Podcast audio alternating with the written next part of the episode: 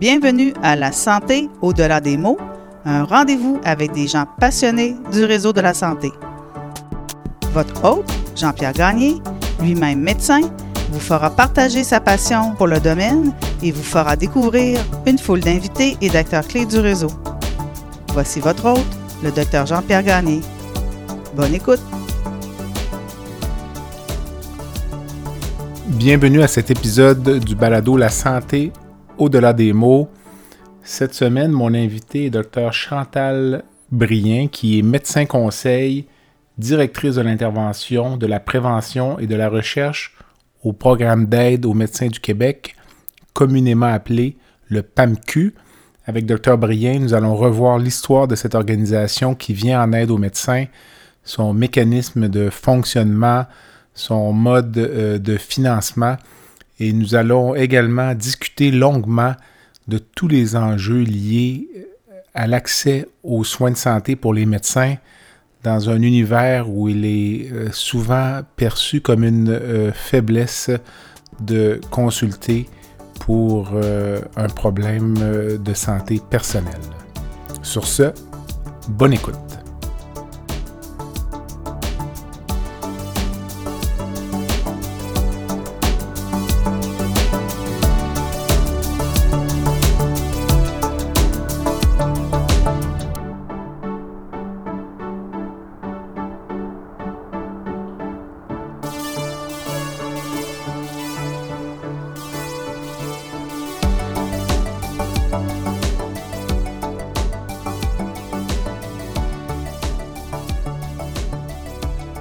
Chantal, bonsoir.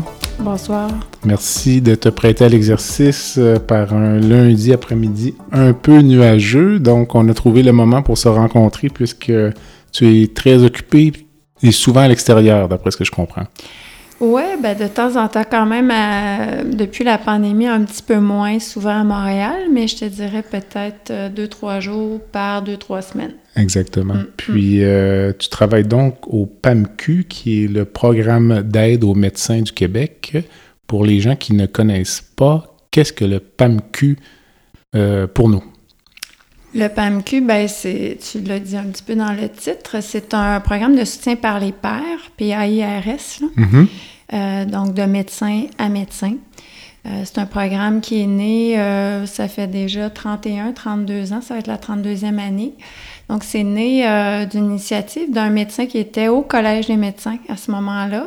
C'est pour ça que des fois, il y a encore une confusion que le PAMQ soit affilié au collège, alors que ce n'est pas le cas. Là. On est vraiment deux entités complètement séparées. Mm-hmm. Mais ce médecin-là, docteur Lapierre, à ce moment-là, avait cru bon d'accompagner les gens qui vivaient des situations difficiles. Comme mm-hmm. par exemple un médecin qui était amené, à ce moment-là, c'était souvent pour abus de substance. Ce n'est plus euh, vraiment le cas euh, maintenant, mais dans ce temps-là, c'était beaucoup la raison, disons, qu'on se présentait au collège. Et finalement, après, il se rendait compte, ben ces médecins-là sont un peu laissés pour compte ce qu'ils vivent émotionnellement euh, à la suite de tout ça, puis comment les réintégrer dans leur milieu de travail. Donc, ils les amenaient prendre un café. Fait que ça a commencé comme ça. Et maintenant, ben, après ça, ça s'est vraiment standardisé, uniformisé. C'est devenu euh, vraiment une entité en soi. Fait que maintenant, c'est vraiment un organisme à but non lucratif. Euh, donc, on est tributaire de subventions que les fédérations nous donnent. Puis c'est un programme où on a des médecins conseils avant tout, donc on n'est pas euh, des médecins traitants. Mhm. Puis on donne des services de soutien conseil aux médecins qui nous appellent. C'est de l'accompagnement professionnel, si on veut. Donc vous n'êtes pas médecin traitant? Non. OK. Puis comment faire la, nuance entre euh, une relation thérapeutique puis une relation de conseil ou... Euh... Oui. Ben, en fait, on faut être assez clair, il hein, faut le préciser, parce que pour les médecins qui nous appellent, puis on les appelle des clients puisque ce ne sont pas nécessairement forcément malades, donc ce ne pas mhm. des patients à proprement parler, euh, ben on, le spécifie dès le départ. On met la, les cartes sur table, donc on n'est pas votre médecin traitant. On peut vous aider à trouver un médecin traitant, donc occasionnellement on va le faire, essayer de trouver un médecin de famille même si actuellement, c'est pas toujours évident. Mm-hmm. puis on met, on met ça très clair qu'on est là pour les réfléchir avec eux, trouver des, des, des, solutions, des stratégies à ce qu'ils vivent actuellement. Fait que ça peut être toutes sortes d'enjeux, mais on n'est pas dans une dynamique de diagnostic, prescription, traitement. On est vraiment pour le retour à la fonctionnalité du médecin. Donc, le but, c'est le rétablissement. C'est un modèle euh, bien reconnu qu'on appelle le euh, Recovery Model. Donc, c'est vraiment sur un modèle de rétablissement à ses fonctions pour qu'il puisse retourner travailler, donner des soins aux patients, etc. Puis la raison d'être de ce modèle-là à la base, parce qu'il y a un enjeu de financement, si ces gens-là étaient vos patients, ça viendrait un peu résoudre certains enjeux liés euh, au financement à certains égards. Donc la, raison pour mm. laquelle vous n'avez pas euh, un modèle ben, de médecin-patient? C'est assez complexe, là, mais finalement, l'enjeu majeur, c'est pour ne pas qu'il y ait de frein à la consultation. Parce que euh, les médecins consultent en dernier recours. Hein, consultent vraiment quand ils sont au bord du gouffre, consultent quand ils n'ont plus le choix.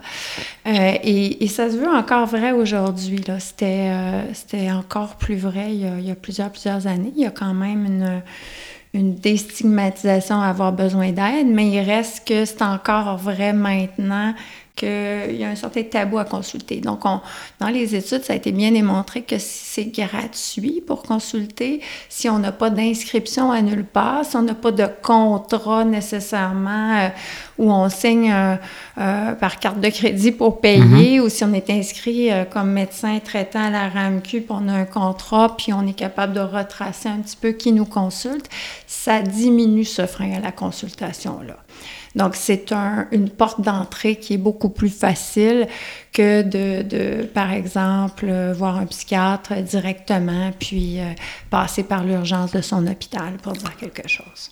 Mais cet enjeu de confidentialité-là, en même temps, c'est un peu troublant, là, parce que ça viendrait un peu... Euh, ce doute-là pourrait être présent pour n'importe qui dans la population, là, de oui, mais il y a un enjeu de plus euh, pour les médecins à présenter de la vulnérabilité. Puis ça, c'est, c'est encore une fois assez bien démontré là, que c'est vraiment important de diminuer au maximum tous ces enjeux-là. Contrairement à d'autres personnes dans la population, c'est acceptable d'avoir des enjeux de santé, euh, que ce soit physique ou des enjeux de santé mentale.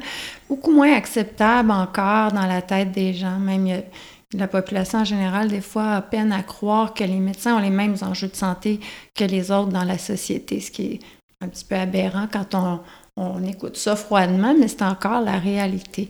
Donc, euh, ça a été vu comme étant euh, assez nécessaire pour permettre ça. Dès le début. Oui, surtout qu'il n'y a pas de programme d'aide hein, pour les médecins euh, dans les hôpitaux, par exemple. Les médecins ne sont pas des employés de l'hôpital, donc ils n'ont pas de programme d'aide en soi, alors que les infirmières, par exemple, ont un programme d'aide. tous les autres ont un programme d'aide aussi, que ce soit via leur ordre professionnel ou via euh, l'établissement où ils pratiquent. Les médecins, ben, la seule avenue, en tout cas, c'est le programme d'aide aux médecins, à moins qu'ils consultent comme n'importe qui, bien sûr, leur médecin de famille, un psychologue directement ou un psychiatre. Mais nous, on va agir un peu comme pour faire ce lien-là, si tu veux. faire le pivot, si nécessaire. OK, OK vers les autres ressources. Ce qu'on voit par contre euh, de plus en plus, ce sont les programmes de sentinelle ou euh, de père aidant dans les hôpitaux. Euh. oui, ça c'est... Il y en a plus, mais j'ignore si c'est utilisé. Comme nous à Québec, il y a un programme. Oui. Mais je serais incapable de dire mm. si les collègues l'utilisent. Oui, en fait, c'est relativement récent le programme de père aidant dans les milieux. Ça a été un, un projet gouvernemental. Euh, nous, on a été consultés au départ, on a donné des pistes. Mhm. Euh, le, programme a pris une bonne ampleur, je pense, pour euh, tous les corps professionnels, sauf pour les médecins. Pour les médecins, ça a retardé un peu. on était supposé d'être impliqués dans cette phase-là pour les aider dans la formation, mais finalement, le déploiement était retardé. Donc, pour les médecins, j'ai justement une rencontre cette semaine là-dessus avec euh, la capitale nationale, justement. On va voir où ils en sont rendus, mais je, je, je pense qu'ils vont nous demander euh, peut-être euh, de, de, peaufiner un petit peu la formation. Actuellement, c'est une formation de la Croix-Rouge. Il y a deux types de formations. Mais euh, ce qu'on avait soumis, c'est que peut-être que pour les médecins, ce sera une formation un petit peu additionnelle que, dont les médecins auraient besoin pour être aussi bien aiguillés à comment approcher un collègue, par exemple. C'est quelquefois pas qu'on est une un corps professionnel à part, mais il y a des enjeux particuliers justement à amener quelquefois un médecin à, consulter. OK. Que, Aurais-tu un exemple, disons, là, quand tu dis qu'on est euh, différent ou... Euh, mais en fait, euh, je pense qu'on a les mêmes enjeux, mais c'est hmm. plutôt justement dans l'approche. Comment euh, convaincre, entre guillemets, un médecin de consulter, ça va être beaucoup plus... Euh, il va falloir avoir beaucoup plus de cordes à son arc, disons, qu'un autre professionnel de santé pour les tabous dont on a parlé, hmm. l'absence de vulnérabilité acceptable, et, d'autres enjeux. La confidentialité en est, un garant aussi. Donc, euh, ce n'est pas euh, de, d'utiliser des ressources différentes, mais c'est comment l'amener à utiliser les ressources. Donc, on a fait euh, au PAMQ plusieurs formations là-dessus. D'ailleurs, il y en a une sur Méduse. qui a été mise en place durant la dernière année. Mais grosso modo, c'est de ne pas hésiter, hein, de pas. Euh, on voit un collègue qui va pas bien, là, on ne peut plus se permettre de ne pas l'approcher.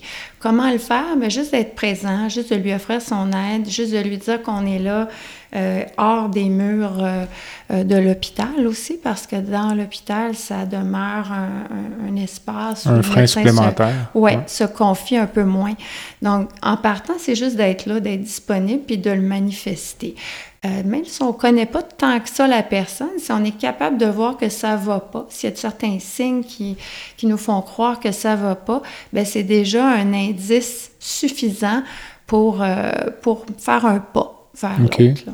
Dirais-tu que globalement, la pandémie a abaissé les tabous euh, ou les freins à la consultation ou les a augmentés? La pandémie a mis de l'avant que c'est important de se soucier de la santé des soignants. Ça, ça a été, euh, puis les médecins sont inclus dans les soignants, mm-hmm. là. Fait que ça, ça a été peut-être un levier pour mettre euh, le bien-être des soignants à l'avant-plan, ce qui n'était pas tout à fait le cas avant. Euh, c'était comme euh, sous-entendu, ah, un médecin, ben, il a les facilités à pouvoir consulter dans le milieu, alors que c'est plutôt l'inverse. Hein. On sait que les médecins consultent moins et non plus, ils consultent moins. Euh, puis moins dans des bons canaux, des consultations de corridors, etc. Donc, la pandémie a mis de l'avant peut-être que c'est important de prendre soin de ses soignants aussi, autant au niveau gouvernemental, différentes organisations qui s'en préoccupent beaucoup maintenant, le Collège des médecins, par exemple, ou, d'autres, pas qui s'en préoccupaient pas avant, là, c'est pas ça que, que je veux dire par là, mais c'est, disons, plus prioritaire que, que c'était. On fait plus le lien maintenant entre des médecins en santé, ben, ils vont être plus présents au travail, vont être en plus en mesure aussi de donner les bons soins au, au bon moment. Là sur, euh, on n'appellera pas ça des consultations, donc, si je comprends bien, mais sur 100 collègues là, qui s'adressent au PAMQ, est-ce qu'on pourrait dresser un tableau des, des motifs, disons, de, ouais, de demande euh, d'aide? J'aimerais ça être très précise, mais un des enjeux qu'on a au programme, c'est d'avoir des statistiques précises, parce qu'au mhm. fil du temps, ça a beaucoup euh, grossi comme comme programme, de plus en plus de médecins conseils qui travaillent avec nous et tout, de plus en plus de clients qui nous consultent, mais en même temps, l'infrastructure, euh, une bonne banque de données, par exemple, des statistiques euh, à point, on est resté très démographique dans nos statistiques. Donc, oui, on sait pourquoi les médecins nous consultent, mais dans quelle proportion on va le savoir plus dans la prochaine année ou deux parce qu'on va être, euh, on va être plus à jour, un petit peu dans des statistiques plus euh, punchées où on va être capable de vraiment dire ce qu'on fait. Mais on peut dire que la majeure partie des, euh, des demandes, disons, vont être des enjeux professionnels, ça c'est sûr. C'est plus que des enjeux personnels ou familiaux. OK. Mais on prend tous les types d'enjeux, hein, n'importe qui, problème personnel, problème professionnel. Mais au niveau professionnel, ce qui ce qui est le plus marquant, disons, c'est sans doute l'épuisement professionnel, la surcharge de travail, l'organisation de travail aussi. pas juste les jeunes médecins, là, mais même quelquefois des médecins, beaucoup des médecins de famille actuellement, là, quant à l'organisation de travail. Il y a aussi tout ce qui est relié aux plaintes, poursuites, enquêtes de tout type qui génèrent énormément de stress. Donc ça, on, on a encore quand même beaucoup de demandes. On travaille en collaboration aussi avec la CPM, par exemple, qui va maintenant suggérer d'emblée ou presque à, leurs euh, clients aussi de nous appeler. Le collège aussi va être beaucoup plus proactif qu'avant à, dire, ben pensez à appeler le programme. Puis on travaille d'ailleurs avec eux euh, un petit peu à arrimer des façons de faire là, pour que ce soit encore plus facile, disons, pour le médecin de, de, nous téléphoner dans ces enjeux-là. Il y a des problèmes d'abus de substances, c'est sûr. Euh, la pandémie n'a pas aidé pour ce volet-là. Euh, il y a de la violence conjugale, euh, il y a des idées suicidaires, il y a des problèmes avec des enfants, par exemple, des difficultés financières. Ça existe aussi pour les médecins, plus rarement, mais quand même. Donc, nous, on va euh, les aider vis-à-vis de tous ces enjeux-là à trouver les bonnes ressources ou des fois les accompagner juste par nous-mêmes aussi, euh, selon, euh, selon la formation qu'on a. Mais on est, on est très conscient de nos limites. on ne se substitue pas à des, disons, à des interventions plus spécialisées. On ne fait pas de psychothérapie, on fait de la psychoéducation, mais on ne fait pas de, de psychothérapie. On n'est pas une ressource légale non plus. Donc, on, est en bonne collaboration avec euh, toutes les fédérations, par exemple, le collège s'il y a lieu, euh, la CPM euh, et toutes sortes d'autres ressources en privé, comme des psychologues. On a une banque de ressources avec des psychiatres, des psychologues, des médecins de famille. Cette famille, c'est plus difficile depuis, depuis deux, mm-hmm. trois ans, avec la pénurie de toute façon qui est mm-hmm. présente pour, pour tous, là, pas, juste, pas juste pour nous. Mais euh, c'est ça. Donc, on les réfère à des ressources appropriées. Le collègue qui vous consulte, il pourrait être référé par le collège des médecins ou... Oui, mais en fait, nous, on ne prend pas de référence qui ne provient pas du client lui-même. Hein.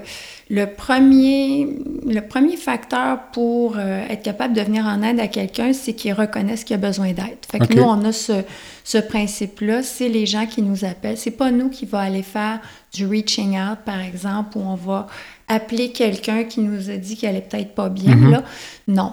On va aider, euh, on fait des demandes d'aide individuelles, donc les gens peuvent nous appeler s'ils ont besoin d'aide. On fait aussi des demandes pour un tiers qu'on appelle. Donc, euh, si, par exemple, euh, un médecin voit un collègue qui va pas bien ou une infirmière voit un collègue qui est médecin qui va pas bien, elle peut appeler pour dire, ben euh, j'ai vu euh, euh, un tel, j'aimerais être capable de l'aider. Et pas obligé de nous nommer le nom non plus. On va nous donner des outils pour arriver justement à l'aider, à l'amener à consulter, que ce soit au programme ou ailleurs. Mais, mais le, selon, selon ce qu'elle nous dit comme problème, ça peut être la famille aussi qui nous appelle pour un médecin, ça peut être la conjointe d'un médecin qui trouvent qu'il va pas bien, ils peuvent nous appeler. Donc, on les aide à les aider. Mais on ne donne plus d'aide directe à la famille. Avant, on le faisait, mais maintenant, avec, euh, avec la, la, crue de, de demande d'aide, on ne peut pas se le permettre, là, euh, malheureusement. Puis, on fait aussi des demandes de groupe, comme... Euh, quelqu'un qui, qui est un chef de département, par exemple, nous appelle, nous dit Mon groupe a souffert pendant la pandémie, par exemple. Ben, euh, on va essayer de l'outiller le plus possible. Puis des fois, on peut aller euh, donner un, webinaire, par exemple, sur... Euh, on en a un, entre autres, comment composer avec une crise qui perdure étant la pandémie. Donc, est-ce qu'on peut mettre en place au sein de l'équipe, par exemple, au sein, au sein de notre groupe pour, pour avoir une meilleure cohésion de groupe, meilleur sentiment d'appartenance? Ben, c'est un exemple. Mm-hmm. Si tu me parlais un peu de votre modèle d'affaires, donc par exemple le budget annuel de fonctionnement du PAMQ en 2022, c'est... Oui, c'est à peu près 3 euh, millions. Euh, c'est pas... Euh, c'est, un peu insuffisant par rapport à ce qu'on souhaiterait faire, disons, jusqu'où on souhaiterait aller. Euh, mais euh, c'est beaucoup mieux que c'était. On a des bons partenariats avec euh, les fédérations. Mm-hmm. On est principalement subventionné par les trois fédérations, donc la Fédération de médecins spécialistes, OMNI et les résidents. c'est certain que ce qui est insécurisant pour le programme, c'est qu'à chaque année, c'est un peu toujours à, renégocier. puis les, fédérations nous donnent une partie de l'enveloppe euh, budgétaire du ministère qu'ils reçoivent. Euh, puis c'est sûr qu'on a aussi quelques autres petits donateurs, mais nos principaux subventionnaires, disons que c'est les fédérations. On peut avoir des projets particuliers qui vont être financés à la pièce. On peut avoir des dons euh, de certaines entreprises, comme par exemple euh, RBC, pour ne pas la nommer, mm-hmm. là, qu'on peut euh, avoir sporadiquement, des fois quand on a un projet particulier qu'ils vont financer. on a aussi une campagne de financement qu'on fait à chaque année avec certaines activités dédiées, puis d'autres euh, juste une campagne de, levée de fonds qu'on sollicite les médecins parce que c'est malheureusement c'est rare qu'on va avoir des dons de d'autres euh, particuliers que des médecins puisque c'est leur programme. Par exemple, la FMSQ vous donne combien? Est-ce que tu ça en tête ou euh, j'avais un million en tête? Un petit peu moins. Un petit peu moins. c'est notre principal subventionnaire tout de suite après euh, la FMOQ. Euh, puis euh, la FMRQ un peu en dessous, mais c'est à peu mhm. près tous au prorata de l'utilisation aussi. pour les médecins résidents, par exemple, parce que c'est clair qu'ils n'ont pas le même budget non plus, puis ils ne sont pas aussi nombreux à nous consulter. Euh, nous, on, en passant, là, on voit tous les médecins du début de leur parcours en médecine, qu'ils soient étudiants en médecine jusqu'à temps qu'ils soient à la retraite. Puis même à la retraite, on les voit aussi pour un certain temps. Donc, euh, peu importe, médecin de famille, spécialiste, euh, en, termes de proportion, c'est un petit, il y a un peu plus de médecins de famille qui nous, qui nous contactent, environ dans les 45% c'est des médecins de famille.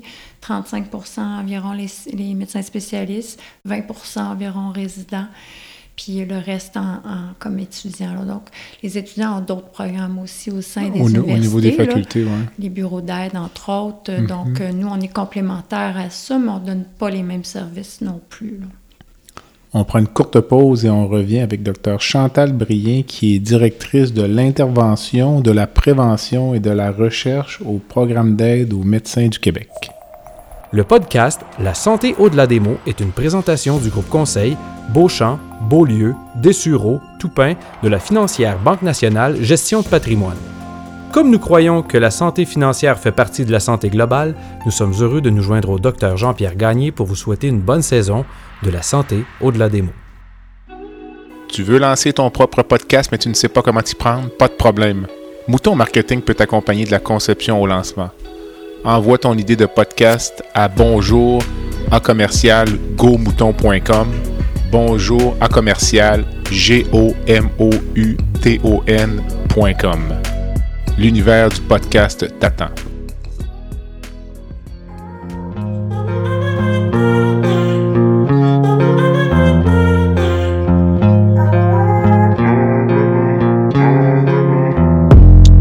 Visitez le site web du balado à www.baladosanté.ca au b a l a d o s a n t e.ca. Visitez également notre page Facebook, envoyez-moi des commentaires, des suggestions d'invités et abonnez-vous au balado sur la plateforme de votre choix.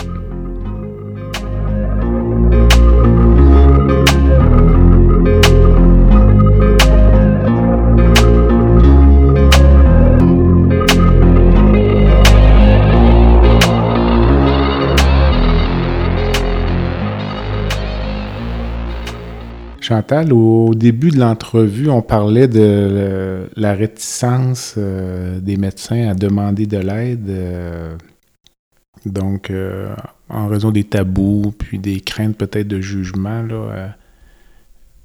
globalement, quel est le clinicien? Est-ce qu'il y a un profil de clinicien qui est plus à risque? Quand je parle de risque, ultimement, on a toujours peur des, des, suicides? Il y en a un de temps en temps. C'est pas ce n'est pas exceptionnel. Donc, euh, pour les gens qui nous entendraient, est-ce que... Bien, malheureusement, euh, si on parle du risque, un clinicien à risque de suicide, souvent c'est très difficile parce qu'il y a un peu euh, des profils où ça va être un peu plus prémédité, dans le sens où mm-hmm. ça allait moins bien depuis longtemps, certains enjeux des fois de santé mentale, pas toujours. Puis, oups, on, apprend euh, cette euh, nouvelle incroyable par la suite. Puis d'autres, il n'y avait aucun signe avant-coureur, c'est un peu plus impulsif, j'aime pas dire ça nécessairement, mais euh, on, a, on a les moyens hein, pour y arriver hein, comme médecin. Et, et c'est un des facteurs qui rend ça un peu plus accessible, le suicide. Hein. On, sait comment faire. Mm-hmm. On a souvent des moyens, que ce soit chez nous ou dans notre milieu de travail. Fait que c'est plus, c'est plus, entre guillemets, facile d'y avoir recours. Puis aussi, c'est de ne pas consulter à temps, souvent de ne pas euh, voir que c'est euh, un enjeu, de ne pas manifester cette vulnérabilité-là encore. fait que oui, c'est sûr qu'il y a des... C'est dur de décrire un profil type, c'est tellement multifactoriel le suicide. Euh, mais euh, on, essaie, euh, on essaie de passer des, des, messages maintenant lors des semaines de prévention du suicide, par exemple. Mais c'est pas en en parlant une fois par année que c'est suffisant. Hein.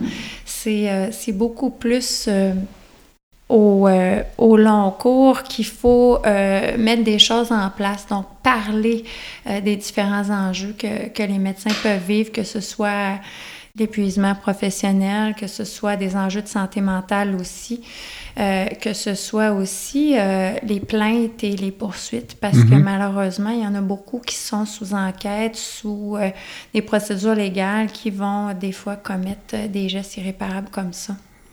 Aurais-tu un pourcentage de à me donner du nombre de cliniciens ou de médecins au Québec qui seraient dans un quelconque état d'épuisement professionnel? Là, hmm. là c'est élevé, malheureusement. Là, euh, dépendamment des critères qu'on utilise, mhm.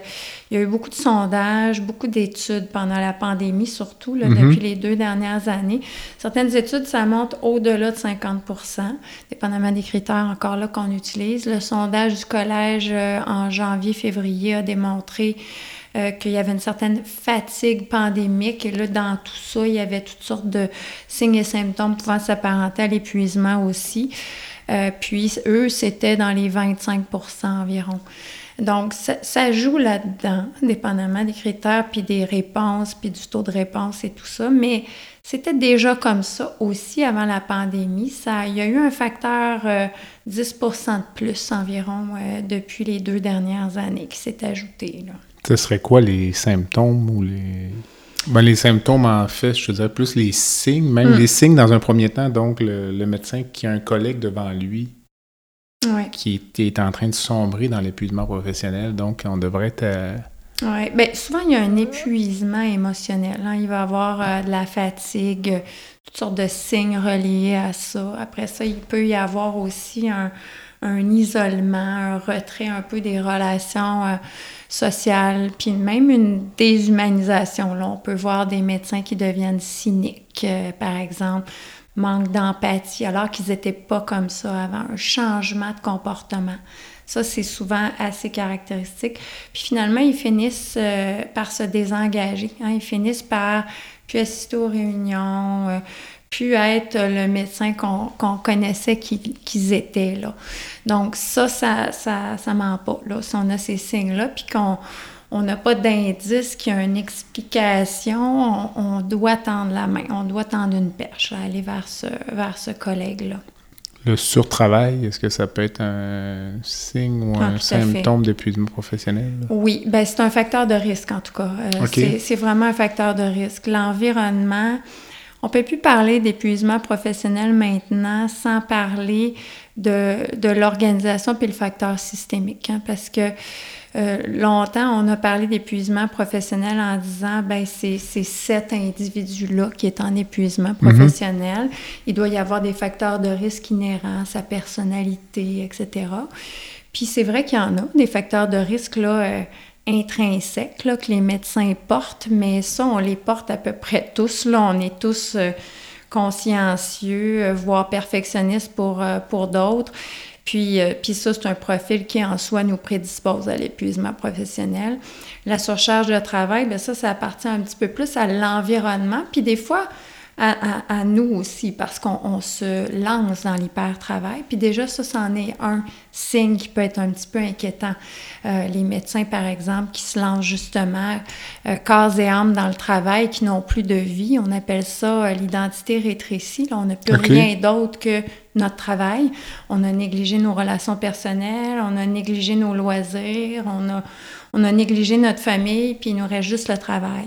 Donc ça, c'est très à risque aussi quand on voit quelqu'un qui, au fil des années, admettons, adopte un profil, euh, un profil comme ça aussi. Euh, puis il y a tous les facteurs extrinsèques, là, donc de l'environnement, la surcharge de travail en est un, les conditions de travail, beaucoup aussi. Euh, il y a même, même nos étudiants en ce moment qui revendiquent un petit peu leurs conditions de travail.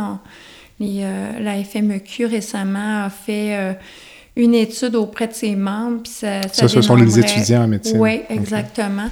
Ça démontrait que 45% manifestaient des, euh, des signes euh, d'épuisement. Ils sont juste euh, aux études à ce moment-là. Puis ce n'était pas des signes qui étaient présents avant de rentrer en médecine.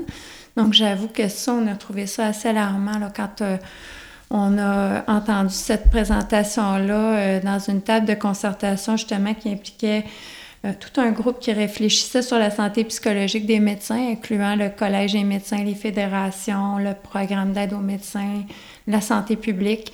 C'était, euh, assez préoccupant. Mais euh, je, me fais peut-être l'avocat du diable, mais si on a des étudiants en médecine de première année, puis 50 sont dans un état d'épuisement professionnel ou d'épuisement, disons, est-ce qu'on pourrait se questionner sur euh, la sélection des candidats, sur, euh, sur d'autres facteurs, là, si ces, ces gens-là fonctionnaient normalement six mois auparavant? Oui, bien, il y a sans doute ça. Puis, il y a aussi euh, peut-être les, les, motivations. On pourrait s'inquiéter sur ça mm-hmm. aussi. Les motivations intrinsèques par rapport à extrinsèques, hein, parce qu'on on se rend compte que euh, ceux qui vont euh, des fois développer le plus de résilience, c'est aussi ceux qui sont capables de se trouver leur propre motivation. Euh, puis, mais il y a aussi toute le, quand même la culture médicale. Il hein, ne faut pas se le cacher. Ça, c'est de plus en plus dans le discours qu'on tient un peu à toutes sortes de tables sur la réflexion de santé psychologique. Je pense qu'il y a une culture médicale qui est appelé à se questionner, on est appelé à se questionner sur cette culture-là. Juste, oui, la sélection des candidats, est-ce qu'on sélectionne les bons? Euh, après ça, ben, dans quelles conditions ils étudient, dans quelles conditions ils travaillent par la suite aussi, quel modèle de rôle ils ont? Euh, euh, quelle est la place de la résilience organisationnelle aussi, pas juste au niveau personnel, mais maintenant, on parle de plus en plus de résilience organisationnelle. Hein. On ne peut plus juste mettre euh, euh, sur le dos des gens euh, en individuel d'être résilient.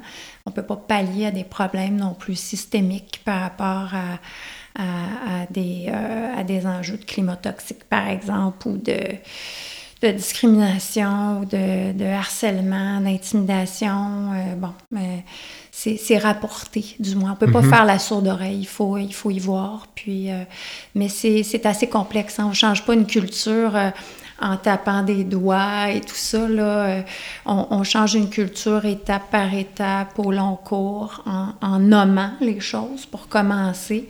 Après ça, en, voyant, ben, qu'est-ce qu'on peut faire? Est-ce qu'on se reconnaît là-dedans? Puis finalement, l'étape ultime, c'est on met en application des, des changements. Euh, on est rendu un petit peu dans cette ère-là par mm. rapport au bien-être, disons, là, de, de dire euh, on est parti d'un temps où on reconnaissait même pas que les soignants devaient avoir un certain bien-être. mais ben, maintenant, on est rendu à mettre en application peut-être dans, dans, le système au complet des, euh, des, des, mécanismes assez précis là, pour, pour le, le mettre en place à trop vouloir mettre de l'avant le, bien-être des soignants, est-ce qu'on pourrait nuire aux soignés? Puis je m'explique, euh, moi je suis chirurgien, donc euh, puis écoute, ça arrive là, que je vais me réveiller la nuit puis dire Ah, tel patient, mm. est-ce que j'ai demandé, est-ce que je me suis occupé de ce patient-là? De... Là, là, je, me, ah, je me dis Ok, non, c'est correct, probablement, ou je vais vérifier demain matin si ça va être correct, mais je me mhm. suis quand même levé avec cette pensée-là. Puis, euh, parfois je fais le corollaire avec euh, les soldats dans l'armée. Est-ce qu'il n'y a pas une part de sacrifice personnel qu'on doit faire pour faire ce métier-là? Donc, si on fait ce métier-là en s'attendant à avoir euh, aucune forme d'atteinte de notre qualité de vie, est-ce que peut-être on passe un peu à côté de la vocation? Ben, c'est un peu masochiste peut-être comme propos, mais euh, parce qu'ultimement, moi je me demeure convaincu que les médecins sont les derniers remparts de la sécurité des patients. Donc si on enlève ça, puis on enlève cette espèce de fardeau émotionnel qu'on porte tous un peu par rapport à nos euh, médecins, peut-être que ce sont eux qui vont souffrir. Euh, non, ben, je pense que c'est le bon principe euh, du masque à oxygène. Il faut mettre notre propre masque à oxygène avant, d'être capable de mettre celui des autres. Donc, il y, a, ce que tu dis est vrai là, dans le sens qu'il restera toujours une part euh, de, candidats qui vont en médecine pour la, relation d'aide. J'espère que tout le monde y va pour la mhm. relation d'aide, pour le côté humain, pour euh, ça, ça, ça changera pas. Puis cette sélection-là de gens, justement, euh, ben, on porte aussi cette sélection-là dans notre euh, ADN. Donc, on mhm. est porté à donner et, et c'est pas grave, il n'y a pas de limite, etc. Mais ça, ça a, une, ça une durée de vie.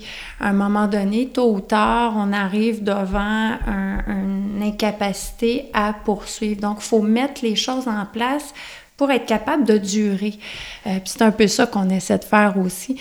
Mais c'est sûr que ça se fait pas demain matin, ça se fait pas. Mais il y a plein d'outils qu'on est capable de mettre en place qui vont nous aider à être capable de donner des bons soins aux patients le plus longtemps possible, mais de pas penser que c'est infini, de se mm-hmm. prémunir contre euh, justement le trauma vicarien, d'absorber tous les problèmes de nos patients sur notre dos, mais les vivre finalement par procuration. Ça, il faut se mhm. protéger de ça. Donc, il y, a, certaines façons de le faire, mais c'est pas, euh, c'est pas de dire non plus, ben, dorénavant, les médecins vont tout le temps travailler euh, de 8 à 4, ne font jamais d'autres heures. C'est, pas ça non plus, mais c'est d'arriver à un, espèce de, de mitoyen dans tout ça. Puis il y a beaucoup de systèmes de santé dans le monde qui sont euh, penchés sur euh, ce qu'on appelle le quadruple objectif dans la vision du système de santé, qui est de dire on ne peut plus être juste dans le triple objectif comme on était avant, c'est-à-dire réduire les coûts de santé, euh, s'occuper de l'expérience patient, puis d'avoir renforcé la, la santé populationnelle, donc des patients et tout. Il y a le quatrième objectif qui vient de se greffer, c'est prendre soin de la santé de ses soignants. Parce que euh, ce lien-là se fait beaucoup plus directement que s'ils ne sont pas en santé, s'ils tombent tous là parce qu'ils sont plus capables d'être là, mais on n'est pas plus avancé non plus. On La santé populationnelle va écoper aussi. Mais c'est sûr qu'à la pièce, dans le cas par cas, l'exemple que tu donnais, c'est bien évident qu'on va s'en faire pour notre patient qui, euh, bon, temporairement. Au, long cours, ben, c'est plutôt de se donner des outils à soi-même pour être capable de, le relativiser, de le mettre de côté plus rapidement, mais pas, euh, pas de ne plus s'en préoccuper ou pas que ça ne soit plus un facteur pour nous, là, que le patient, euh, ultimement, soit bien. Là. Puis il reste que certaines spécialités, bien entendu, qui vont être plus dérangés que d'autres, puis que ça va être peut-être un peu plus exigeant au long cours mhm. aussi. Euh, puis ça ça, ça, fait partie de notre choix aussi quand on, est en résidence. Là.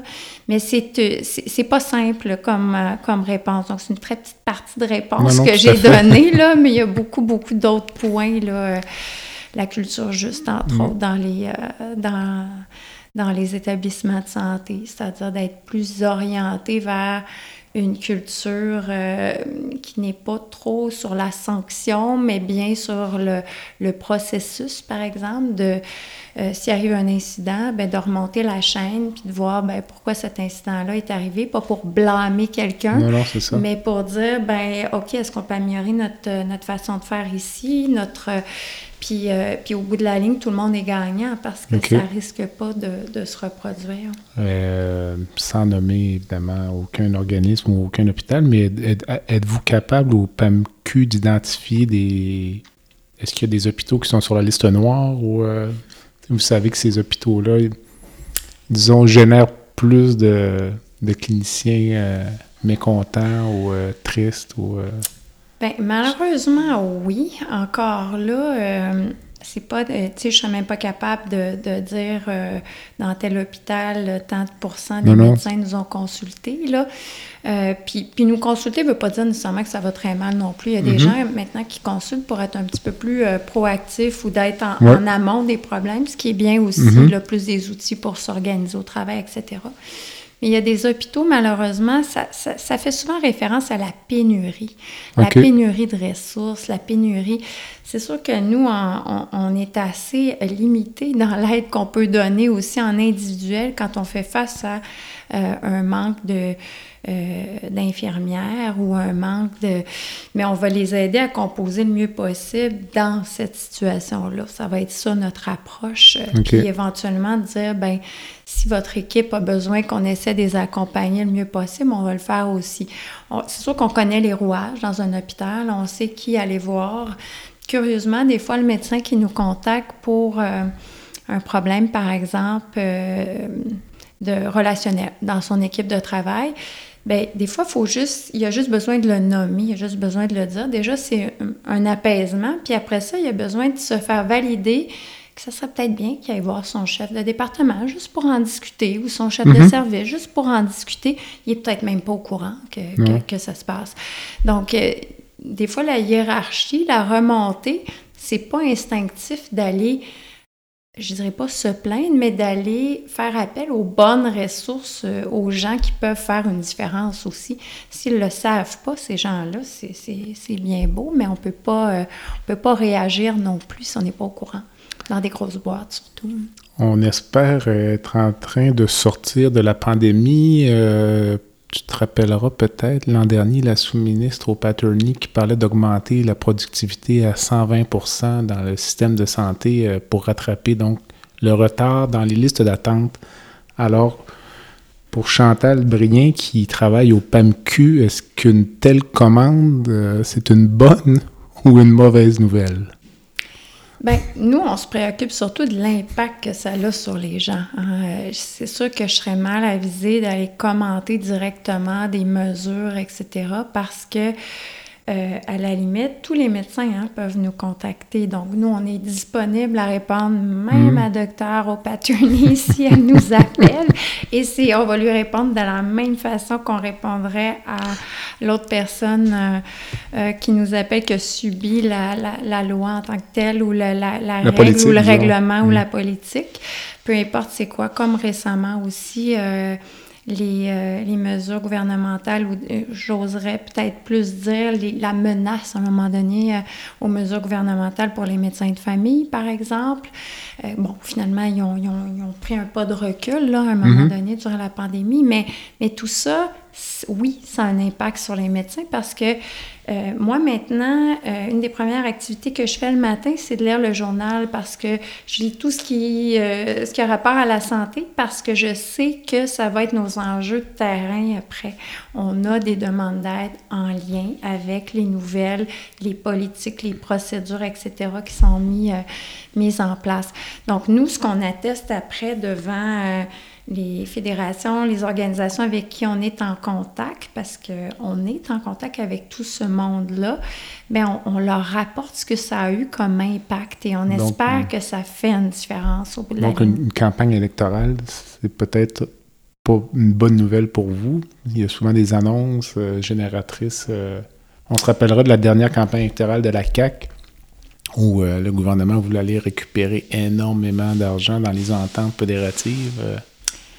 Peut-être que oui, peut-être que non, je ne sais pas, il faudra voir. On va le savoir dans quelques mois. oui, mais on a des demandes de, de financement, nous, qui sont faites indépendamment aussi des enveloppes. Fait que j'espère effectivement que ça va pouvoir avoir lieu, même si on change de gouvernement, ça c'est sûr et certain. Mais euh, mais je pense pas que je pense pas que notre enveloppe va aller à la baisse. Ce qu'on voudrait justement, mhm. c'est que ce soit un petit peu à, la hausse. Les fédérations ont leur mot à dire aussi, puis on a mhm. un bon, euh, disons qu'on a une bonne, quand même une bonne collaboration avec euh, les fédérations. Euh, puis on a espoir qu'ils qui puisse défendre notre cause aussi. Hmm.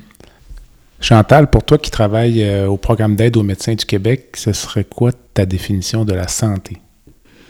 Ça revient un petit peu à ce que j'ai dit tout à l'heure. Je pense que je le vois plus macro, là, je le vois plus en un petit peu une approche de santé globale avec le quadruple objectif. Euh, on ne peut plus maintenant se soucier de la santé populationnelle sans se soucier de la santé des soignants, puis pas juste des médecins, mm-hmm. mais de tous les intervenants. Donc, je le vois plus dans une approche euh, systémique maintenant, euh, la santé, puis que tous les ingrédients doivent être présents si on veut avoir une population en santé. Très intéressant. Alors, euh, comme tu dois savoir, il y a une petite section baguette magique euh, à ce balado qui permet de terminer sur une note euh, plus ludique. Donc, dans un premier temps, je te laisserai changer immédiatement une chose dans le système de santé. Ce serait quoi? Ben, je pense que je, ça aussi, je l'ai dit un petit peu. Là, c'est peut-être pas, je suis peut-être pas au monde des licornes. Je pense que c'est plus euh, vraiment d'améliorer la culture médicale, mais pas de façon drastique, de façon euh, par approche euh, petit pas pour arriver à un meilleur compromis entre justement la, la, situation des médecins et des autres soignants, par rapport à leurs propres patients, de ne plus voir qu'ils euh, ne peuvent pas démontrer aucune vulnérabilité ou peuvent pas euh, euh, faire partie du reste de la population finalement qui a les mm-hmm. mêmes enjeux, puis qu'on n'ait plus autant de tabous à le, à le dire, à le décrire. Mm-hmm.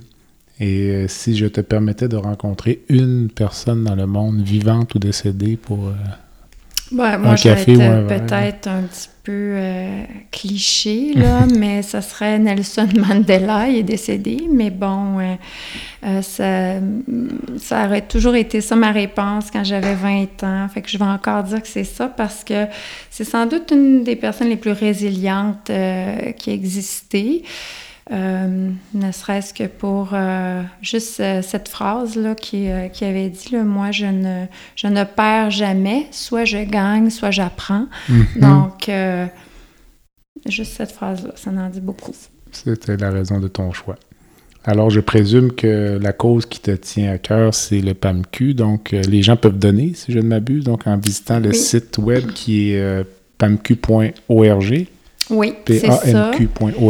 Puis, euh, en fait, on, invite euh, tout le monde à donner, que ce soit euh, un petit montant, c'est pas c'est pas grave, peu importe le montant.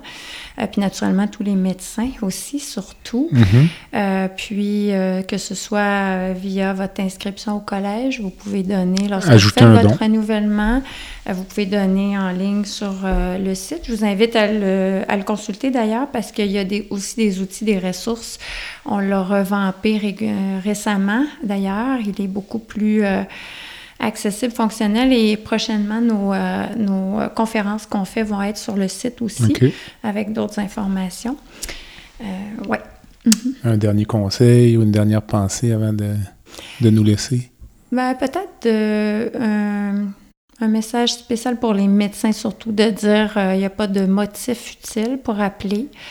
Euh, n'importe quoi qui vous tracasse, on est là pour réfléchir avec vous à des solutions. On n'est jamais dans la, thérapie, on est dans les suggestions. C'est pas menaçant, c'est confidentiel. Donc, j'encourage euh, tous ceux qui en ressentent le besoin, disons, de nous appeler de l'étudiant jusqu'au jusqu'au euh, médecin, en pratique. et euh, même en, en pré-retraite qui envisage ça avec appréhension, peu importe les motifs. Alors, ceci conclut mon entretien avec Dr Chantal Brien, qui est directrice de l'intervention, de la prévention et de la recherche au programme d'aide aux médecins du Québec. Chantal, merci. Merci à toi. Au plaisir peut-être d'une prochaine entrevue. Oui, merci. Merci.